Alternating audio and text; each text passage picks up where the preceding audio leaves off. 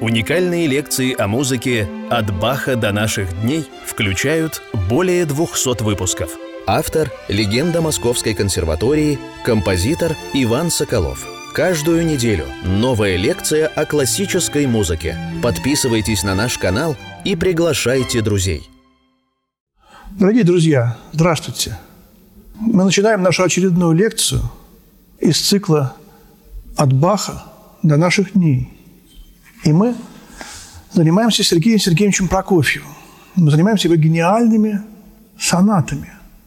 В прошлой лекции мы разобрали третью сонату, ля минорную, одночасную. А сегодня четвертая, следующая, и опусы у них подряд идут. Третья соната – это 28-й опус, а четвертая – 29-й. Он писал обе эти сонаты в 1917 году, летом. Что писал Рахманинов летом 17 года? Рахманинов тоже переделывал свой ранний первый фортепианный концерт, тоже делал вторую редакцию, тоже мог бы назвать из старых тетрадей. Совершенно по-другому э, трактовал этот концерт первый, и все равно играют и первую редакцию, и вторую, потому что первая редакция тоже прекрасна – Насчет э, Прокофьева тут сложнее, потому что он не, переделывал какие-то конкретные сонаты. Например, про четвертую сонату он пишет так. «Э, Первую часть я взял из некой сюиты для струнного оркестра. Вот какая-то была сюита, о которой мы, ну, я, по крайней мере, ничего не знаю, может быть, специалисты которые с автографами Прокофьева работают, найдут наброски этой юношеской сюиты. Но ощущение то, что вот эта музыка первоначально задумывалась для струнного оркестра, оно во многом может быть полезным. Начну. те,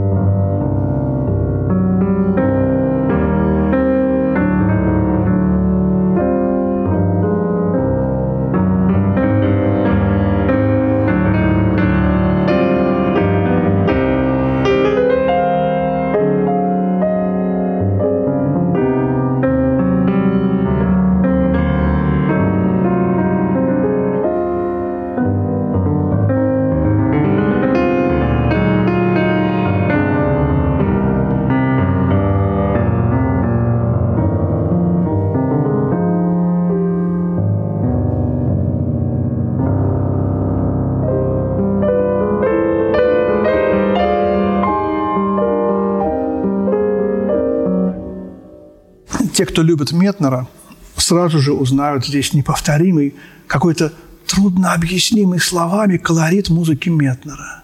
И я, к сожалению, пока еще все-таки не могу отнести себя к фанатам музыки Метнера. Я медленно, с трудом вхожу в этот огромный, гениальный, неповторимый мир этого величайшего композитора Николая Карловича Метнера – так недооцененного из-за того, что он уехал из России. Но Рахманинов тоже уехал, да? И только сейчас, постепенно, в 21 веке, уже находящего медленно путь к слушателям, мы должны обязательно поговорить о Метнере, хотя я считаю, может быть, как бы себе недостойным о нем э, говорить, но, может быть, все-таки одну лекцию мы о нем, э, как о Мисковском, обязательно. Мисковский и Метнер – это две лекции, как минимум две, связанные с, с Прокофьевым, мы должны их сделать обязательно. И вот здесь вот Метнер, Сидельников говорил, мир неброской, хрупкой красоты. Была такая живопись э, перед революцией. Белоницкий Беруля, э, Симонович Ефимова. Были такие э, художники Степанов, которые изображали заброшенные усадьбы. Уже немножечко вот позже, чем вот Борисов Мусатов, о котором мы тоже говорили, когда о Скрябине шла речь. Вот Бунин это же в прозе делал и в поэзии до революционной. И вот это примерно было у Метнера и, конечно, не только это. И это есть и здесь. Прокофьев как бы говорит, ну вот все рушится, да, ну а что, если это совсем уйдет? Вот будет музыка Метнера, будет эта живопись, будет эти усадьбы, которые оставшиеся, будут стихи Бунина, его проза, например, «Деревня», да, повесть бунинская. И будет четвертая соната моя, говорит Прокофьев, как бы. Вот. Но еще есть в этой сонате невероятно важный пласт вот этой э, русской сказочности. Ну, Лядов и Римский Корсаков из, композиторов, из художников Билибин, Васнецов, вот, поэты Ремезов, отчасти Блок, Городецкий. Вот это э, русская сказочность с какими-то птицами, которые вдруг сидят на каких-то ветвях, мы их не видим или почти не видим, но мы их слышим. Вот она в связующей партии.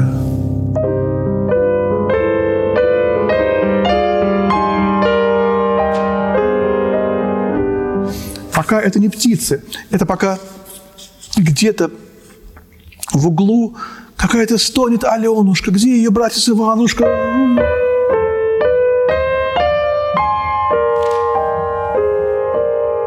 Она всхлипывает этими терцами.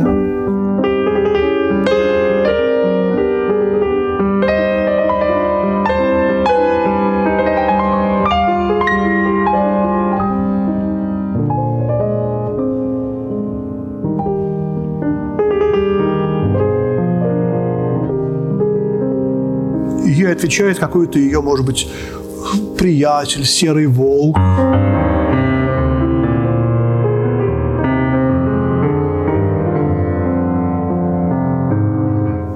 И начинается действительно побочная партия.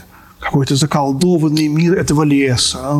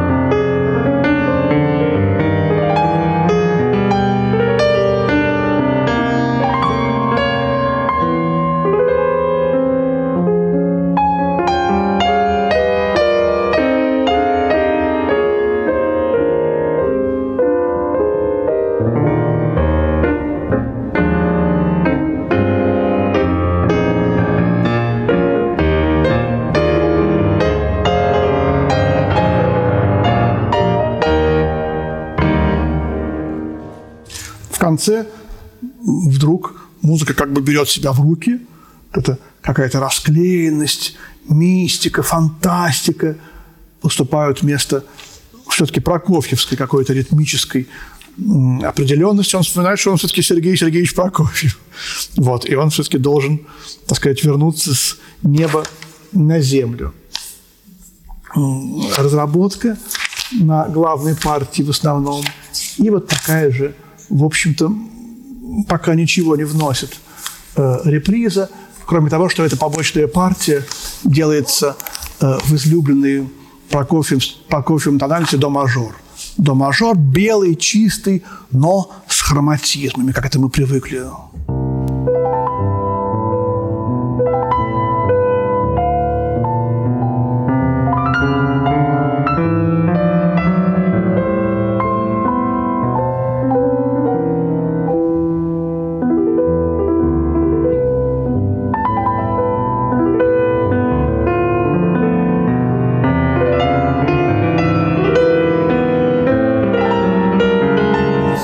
Эти, как будто какие-то э, скрики каких-то странных фантастических птиц, да,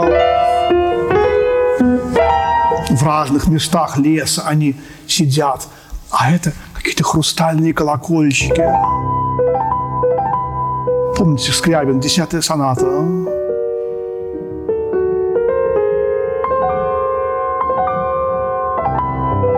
Что-то вот такое в этом есть Соната – это 13-14 годы, и как раз э, явно совершенно не прошло мимо Прокофьева, не прошла эта гениальная музыка. Какой-то фантастический лес, безусловно, есть. И сам Прокофьев пишет, указывая на какую-то из сказок Метнера, что конец этой сказки явился прообразом конца первой части четвертой сонаты. Два аккорда, где доминант септаккорд испорчен, замазан этими секундами, а здесь до диез. И тот же прием будет в финале этой сонаты использоваться. До мажор будет как бы замазываться диссонансами, закрашиваться. Вот. А вторая часть, здесь э, Прокофьев пишет, что я искал для второй части к этой сонате вторую часть какого-то своего сочинения, им забытого, но так и не смог в ворохе старых бумаг, э, нотных записей найти. И вдруг его осенило. Надо взять вторую часть из симфонии ми минор, которая вряд ли из-под пыли ее покрывшей будет вызволена. Музыка ему не нравилась, потому что очень тяжело было воспоминание о этой единственной репетиции, которая была неудачной. Это одно из самых таких болезненных юношеских воспоминаний Прокофьева. Он проиграл Мисковскому в этой борьбе. Они все лето писали первые симфонии, и у Мисковского получилось, а у Прокофьева нет. Вообще, это загадка. Э, почему у Прокофьева ну, нельзя, нельзя сказать, что у него не получались симфонии, у него их семь. Но посмотрите, он всегда немножечко вот это вот как бы в обход шел. Первая классическая. Вторая, он такую нагородил. Он писал на премьере, я сам ничего не, не, не понял. А чего уж требовать от слушателя? Самая гениальная симфония вторая. Но он даже хотел ее переработать, упростить. Не надо было ему. Правильно он сделал, что не упростил, не успел. Э, очень много там накручено. Но все равно это как, как вот последняя э, соната Бетховена, 32-я, двухчастная симфония с гениальными вариациями, второй частью. Третья – это из э, «Огненного ангела». Обработка симфонических фрагментов «Огненного ангела». Четвертая – «Блудный сын», балет – тоже как бы не симфония, а обработка балета. Вот пятая. Вот гениальная симфония. Опус 100. Бедур. Пожалуйста. Сделал. Шестая. Тоже гениальная. Седьмая детская. Вот. Зато у Прокофьева было много опер. А вот у Шостаковича наоборот. Мы потом будем еще говорить очень много об этом. Почему у него всего две оперы, зато 15 симфоний. И вот здесь тоже как бы из этой симфонии, но музыка абсолютно гениальная. Вообще вторая часть четвертой сонаты – это «Моя любовь». Э, тоже в детстве Прокофьева озарила. Вот эта терция. Э, как бы уже начал, так сказать, в басовом регистре брать эти некрасивые рычащие трезвучия. И еще эту терцию как аккомпанемент бурчит что такое, да?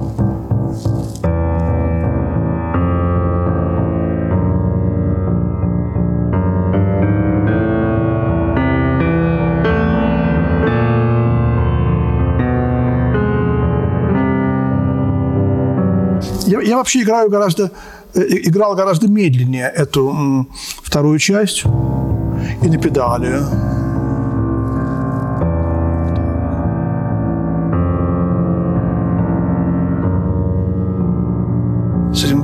меня просто приводило в трепет это сочетание ля минора, потом фа мажор, а потом увеличенное трезвучие.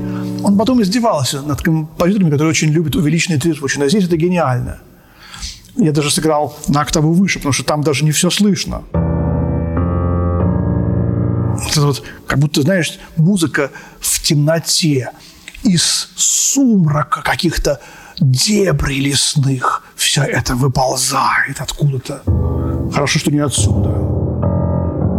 Потом вдруг я услышал запись, как это играет сам Сергей Сергеевич.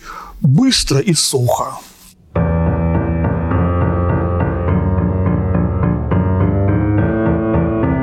Может быть, я сейчас не, не, не, не очень точно изображаю, может, утрирую, но запись меня очень-очень сильно удивила. И вот эта романтическая такая какая-то мистичность исчезла у меня. Не исчезла, а поколебалась.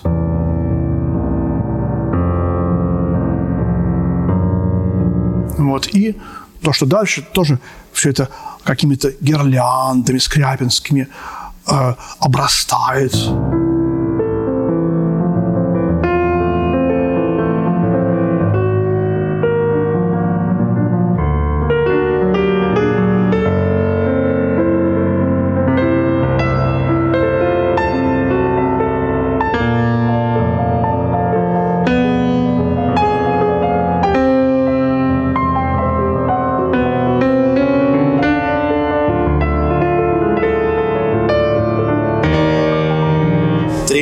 Третье вступление темы. И, конечно же, побочная партия. Здесь есть... Э, сначала идет связующая вот это вот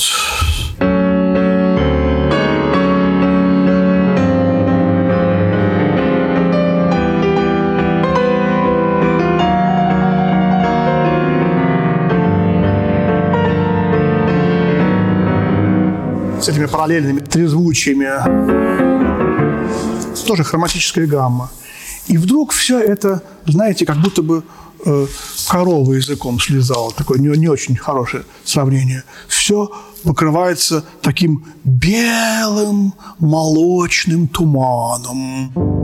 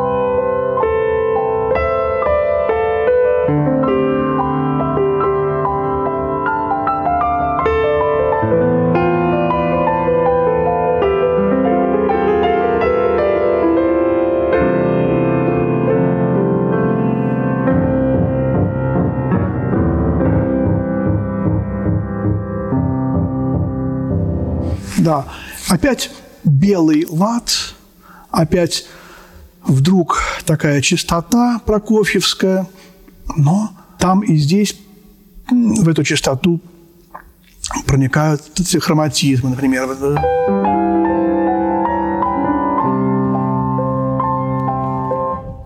Подчеркивают ее, эту чистоту небесную и немножечко холодную тоже. Вот эта холодность, она, конечно, у Скрябина была, но она не могла быть такой, знаете, как бы после конца света. Этот, этот сосуд хрустальный, небесный, чистый сосуд, он уже вот немножечко вот склеенный из кусочков. Эта чистота, она уже какая-то такая вот, знаете, другая. И от того, что он слышится как склеенный, он делается не хуже, а лучше.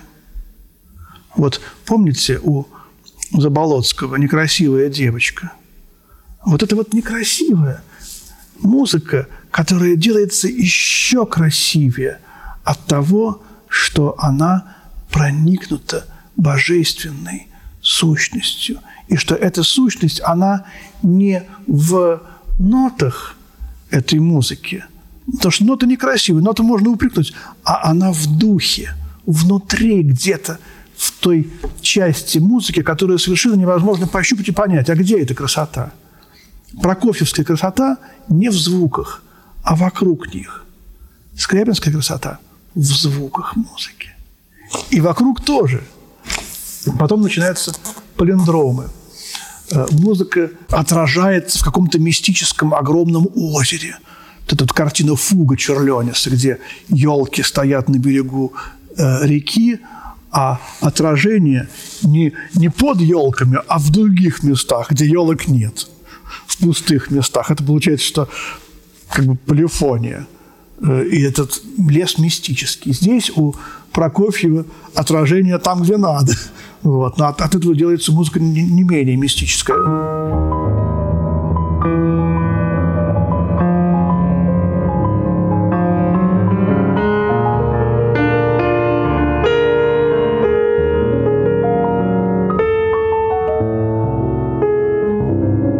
Видите, э, было две октавы, три октавы.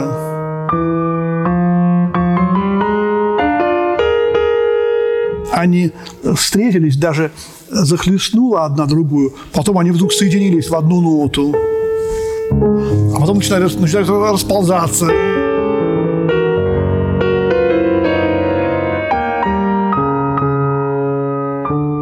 И опять три октавы между ними.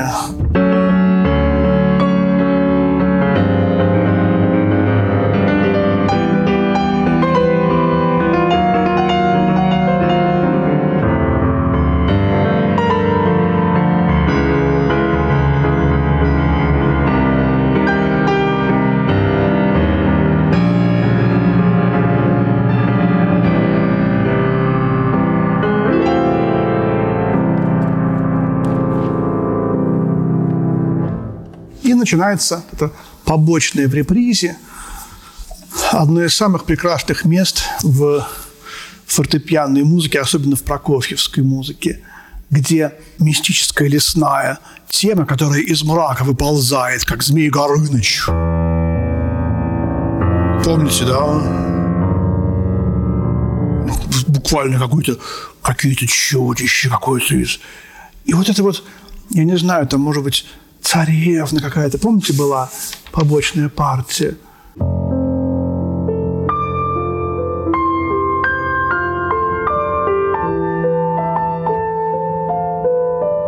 Спящая красавица, что-то чистое-чистое. И вдруг это все вместе.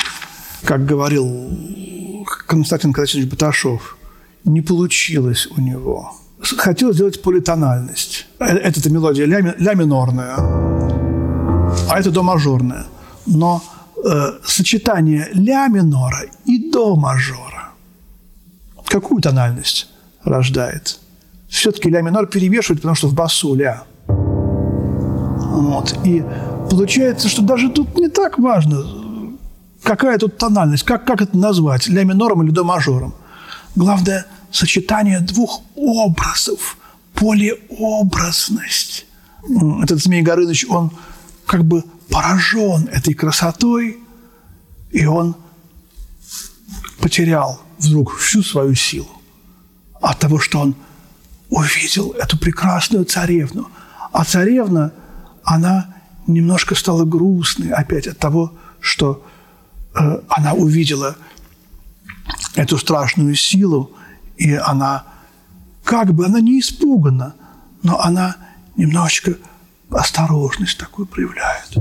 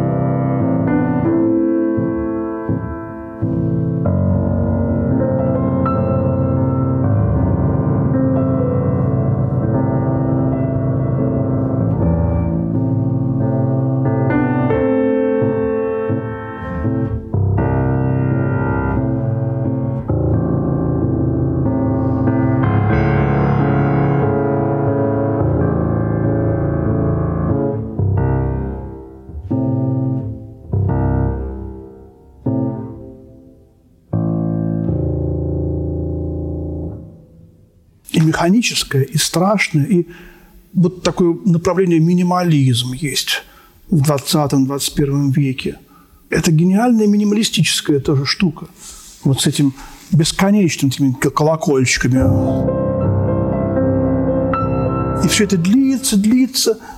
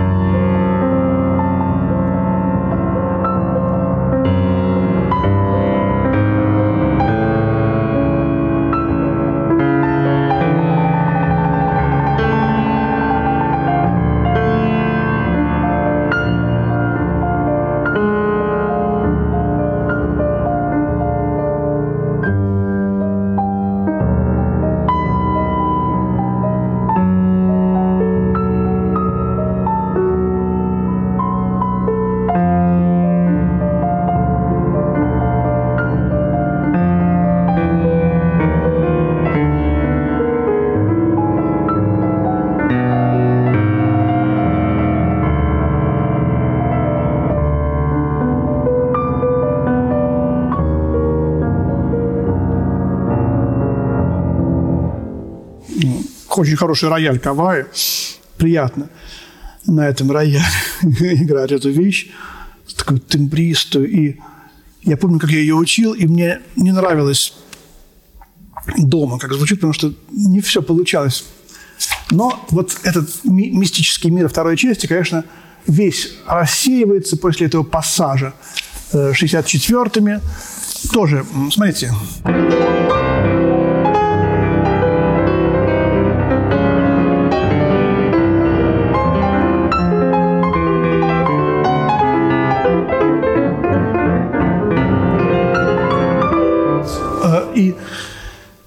Здесь э, хочется глиссанта сыграть. Но он пишет пальцами, он не пишет слово глиссанда. Каждая нота играется пальцем. Опять домажорный пассаж и эти вот немножко футбольные такие моменты. Слово «футбольный» в отношении к Прокофьеву впервые я услышал у Генриха Густавовича Нейгауза. «Футбольная аппликатура», пишет он э, про второй концерт. Когда там пассаж...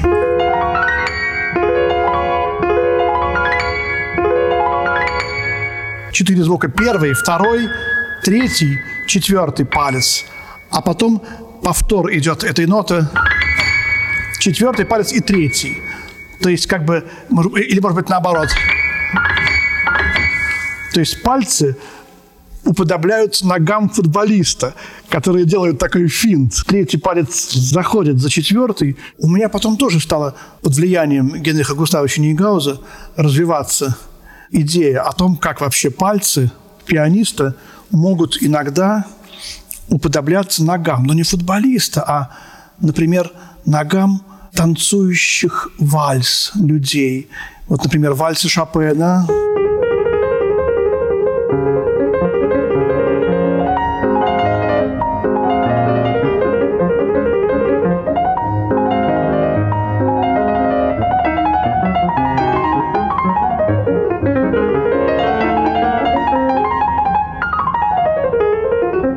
Вот эти вот или, например, такой кусочек из вальса.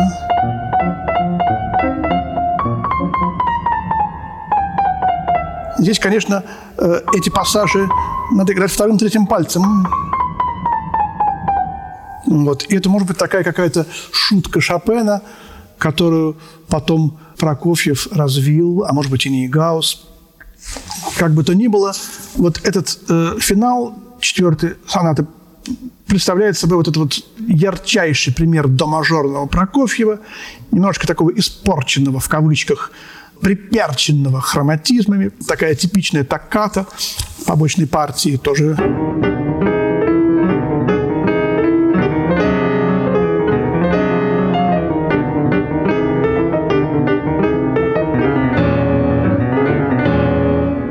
И Конечно же, в серединке мы уже не в до мажоре, а в ля бемоль или в ми мажоре слышим такой какой-то опять вот этот вот чистый, невинный, э, типичный по-прокофьевски образ женщины, образ девушки или ангела-хранителя, или музы, или какой-то прекрасной с неба сходящей сущности.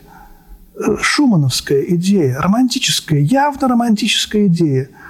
Помните, мы говорили о Фадиезе в, в музыке Брамса? Они с юристом Энгельманом разговаривали э, о Фадиезе, и Брамс стал называть жену Энгельмана, Эмму Энгельман, Фадиез. Передайте привет вашему Фадиезу. вот. А почему? Потому что они говорили о пьесе Шумана, которая с Фадиеза начинается... с неба, с неба спускается Фадиез, и это сущность какой-то вот Богородица, ангел-хранитель, спускаются и низводят на нас божественную благодать, которая и дает нам возможность сочинять вот такие вещи. И здесь тоже, ну, а для кого-то это девушка, а для кого-то это, может быть, там прекрасный природный пейзаж, птичка, мессиан, да, что хотите. Вот это образ этого э, серединки финала, четвертой сонаты, вот он такой же.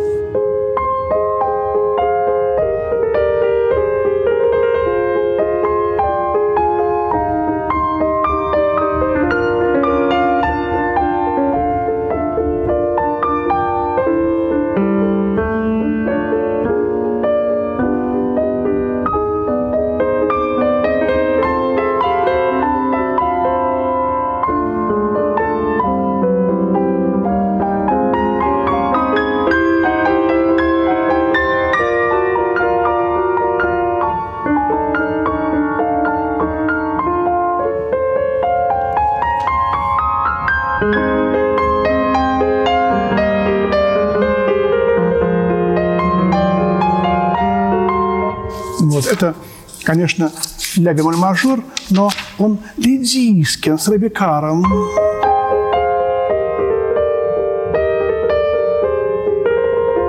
Вот. Это лидийскость, четвертая повышенная ступень, она свет какой-то придает этому мажору. И постепенно, как мышиная возня, возникает очень тихая реприза.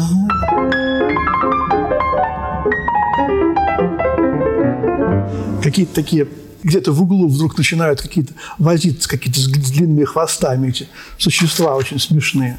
Вот. И в конце мощная реприза.